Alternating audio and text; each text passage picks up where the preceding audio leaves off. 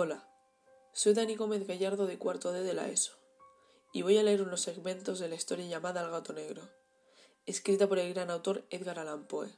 Espero que lo disfrute. La historia que a continuación les voy a contar ocurrió de verdad. Los hechos que narro también, pero la interpretación de cada cual puede ser diferente. Tal vez un lector más racional sepa dar respuestas a las múltiples casualidades que sucedieron una detrás de otra pero otro lector más sensible a los sucesos paranormales, como yo, sentirá que su alma se sobrecoge y su corazón se desboca. Debo aclarar antes de todo que yo era un gran amante de los animales. De niño, sentía tanta atracción y pasión por ellos que mis padres me dejaron tener en casa animales de todo tipo. Pero ya desde entonces sentí una ligera inclinación hacia los gatos.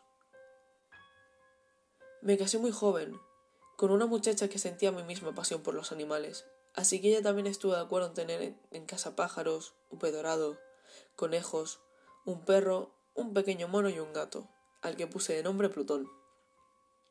De entre todos estos animales, mi favorito era Plutón, un gato negro, con una mirada inteligente y atrevida. Mi mujer, más supersticiosa que yo, me dijo que los gatos negros eran en realidad brujas. Yo, evidentemente, no creía nada de eso. El tiempo fue pasando, y yo comencé a caer en el vicio de la bebida, y esto fue transformado por completo mi carácter.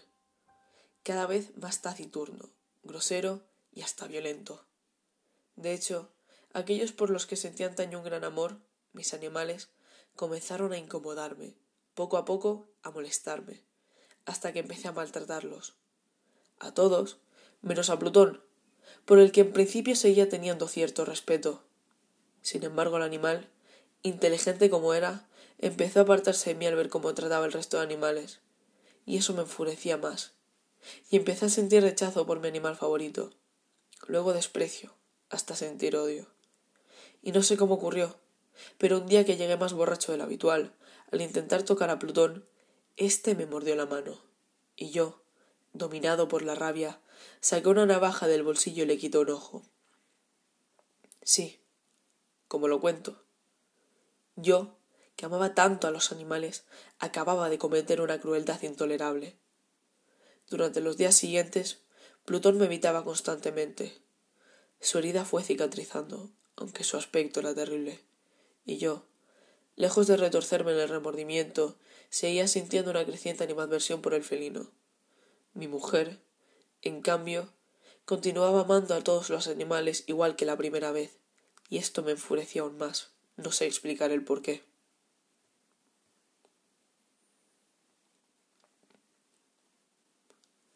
Al pasar unos primeros días de remordimiento por lo que había hecho, empecé a odiar de nuevo a Plutón, hasta tal punto que deseaba su muerte.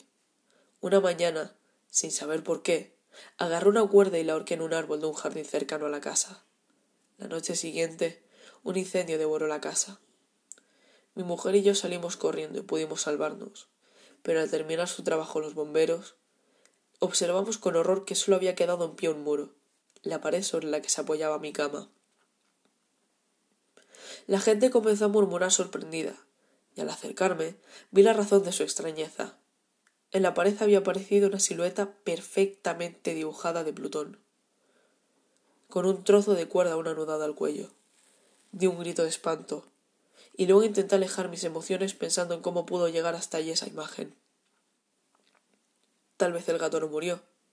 Igual alguien lo vio y cortó la cuerda y el felino se refugió bajo la cama y junto a la pared. Después el fuego hizo el resto. El calor y los vapores de amoníaco pudieron ejecutar la macabra obra. Tiempo después, alejado ya el sentimiento de remordimiento, entré un día a una bodega en donde dormía, sobre un gran tonel, un gato muy parecido a Plutón, salvo porque tenía una mancha blanca en el pecho. Instintivamente la acaricié, y él parecía estar conforme. Cuando me retiré, el gato me siguió y le dejé. Al llegar a casa me di cuenta de que también le faltaba un ojo, como Plutón, y decidí quedarme con él.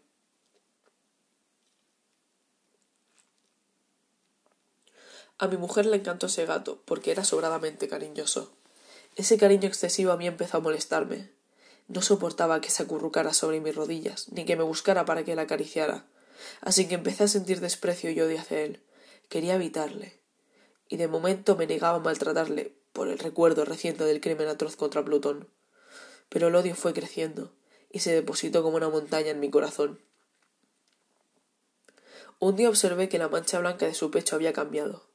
Di un grito de pánico al comprobar que tenía una peculiar forma, muy bien trazada, de una horca. Decididamente estaba dispuesta a acabar con ese animal endemoniado, y un día agarré un hacha y bajé con él al sótano. Pero mi mujer, alarmada por los maullidos espantosos del animal, me siguió, y justo cuando iba a asestar el fatal golpe al animal, intentó frenar mi brazo. Sentí tanta rabia que cambié la trayectoria del golpe y clavé el hacha contra ella, que murió en el acto. El felino salió corriendo. Es cierto que no quería matar a mi mujer, pero el mal estaba hecho. Así tenía que pensar con rapidez cómo deshacerme del cuerpo. Pensé en varias opciones, pero sin duda la mejor era la de emparedarla. Busqué una zona de la pared idónea y escogí la que daba al otro lado de hacia la chimenea.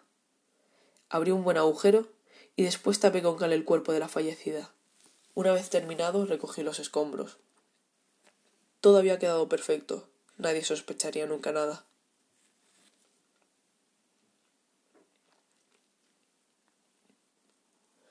Por su parte, el dichoso felino no apareció. Pensé que, asustado por lo que iba a pasar, se había escapado de casa para no volver. Pero al cabo de cuatro días, una pareja de policías se presentaron en mi casa. Buscaban a mi mujer, y yo les expliqué que no sabía nada, que simplemente desapareció. Ese día estaba muy tranquilo, tal vez demasiado tranquilo. Bajé con ellos al sótano y ellos estuvieron observando, pero no encontraron ningún indicio de nada que les hiciera sospechar. Hasta que cometí un gran error, movido por ese exceso de tranquilidad. No sé por qué, pero justo cuando ellos se dieron media vuelta para irse de allí, hice un terrible comentario. ¿Se han fijado lo bien construida que está esta casa? Sus muros son bien robustos. Y entonces di con mi bastón un golpe en la pared, con tan mala suerte de que golpeé justo el lugar en donde esconde el cuerpo de mi mujer. Y de pronto sonó un terrible aullido, escalofriante, inquietante, y los policías comenzaron a derribar alertados el muro, hasta que lo descubrieron todo. La pared cayó al fin, y apareció el cuerpo ensangrentado y estropeado de mi mujer. Pero lo realmente espantoso no era eso, sino que allí, sobre su cabeza, estaba el horrible gato negro, con sus fauces rojas y su único ojo escupiendo fuego.